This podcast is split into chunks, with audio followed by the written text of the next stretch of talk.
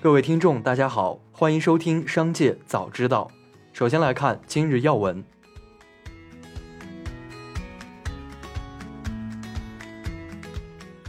从国家移民管理局获悉，十二月一日，中国对法国、德国、意大利、荷兰、西班牙、马来西亚六国持普通护照人员实施免签入境政策首日，相关国家人员共有两千零二十九人次通过免签入境中国，其中马来西亚籍人员免签入境一千一百一十三人次，为当日六国免签入境人数最多国家。法国籍人员免签入境二百二十七人次，是当日六国中较前一日入境中国人数增幅最大国家，增长百分之五十二点三一。据统计，当日上述六国入境中国人员较前一日增长百分之十二点五四。下面来关注企业动态。小米公司发言人在官微上表示，网上出现大量关于本集团创始人雷军的不实传闻。所谓雷军最落魄时只剩冰冷的四十亿，纯属子虚乌有，完全失实。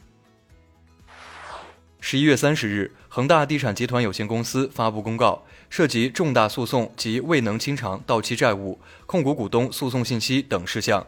据公告，截至二零二三年十月末，恒大地产集团有限公司连同其合并范围内子公司涉及未能清偿的到期债务累计约三千零一十三点六三亿元。逾期商票累计约两千零五十九点三三亿元。郑州的张女士发文称，自己通过飞猪平台的两个商家为自己和男朋友分别购买了三十日的上海迪士尼乐园门票。因突发身体不适，张女士决定申请退票，被要求提供纸质的情侣关系证明。飞猪工作人员对张女士表示。一般来说，非直系亲属在迪士尼景区那边是不退不改的。我们这儿有情侣开出证明的案例。三十日晚间，张女士称，飞猪已经将其男朋友的票款全额退还。据胖东来商贸集团公众号，胖东来创始人近日提到，今年估计营收能超一百亿元，一年的税收达三四亿元，利润达三四亿元。截至到上个月。员工收入基本上在七千元以上，平均最低的可能是六千五百元。天使城员工上个月工资都拿了八千四百元，而且这还不是最好的部门，最好的部门比这个还要高。江淮汽车发布公告称，将与华为终端有限公司签署智能新能源汽车合作协议。双方将基于华为智能汽车解决方案，在产品开发、生产制造、销售、服务等多个领域全面合作，打造豪华智能网联电动汽车。据奇瑞控股微信公众号消息，奇瑞控股集团十一月份销售汽车二十一点二万辆，同比增长百分之一百一十一，年内连续第二次突破二十万家，再创单月销量历史新高。一至十一月份累计销售汽车一百六十六点五六万辆，同比增长百分之四十七点八。下面来关注产业发展动态。最近几天，广西南宁的鲜花价格相比前几个星期贵了不少。据商家介绍，每年年底花价都会上涨。首先是生长条件，冬季鲜花生长缓慢，种植成本提高。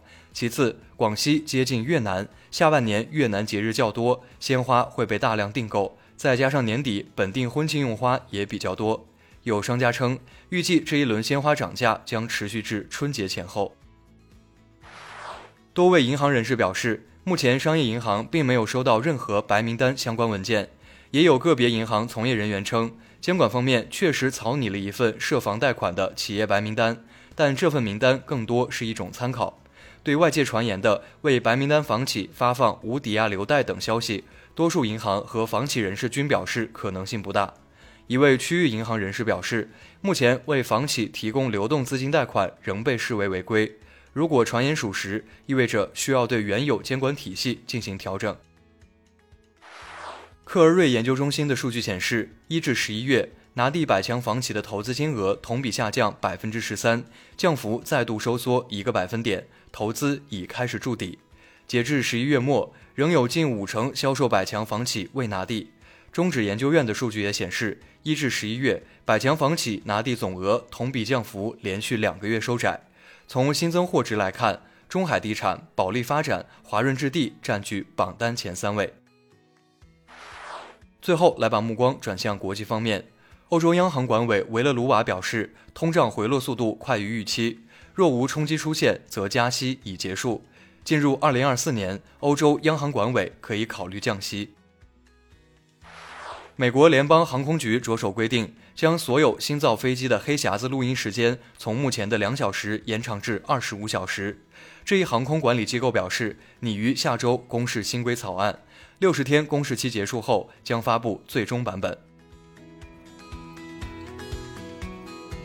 以上就是本次节目的全部内容，感谢您的收听，我们明天再会。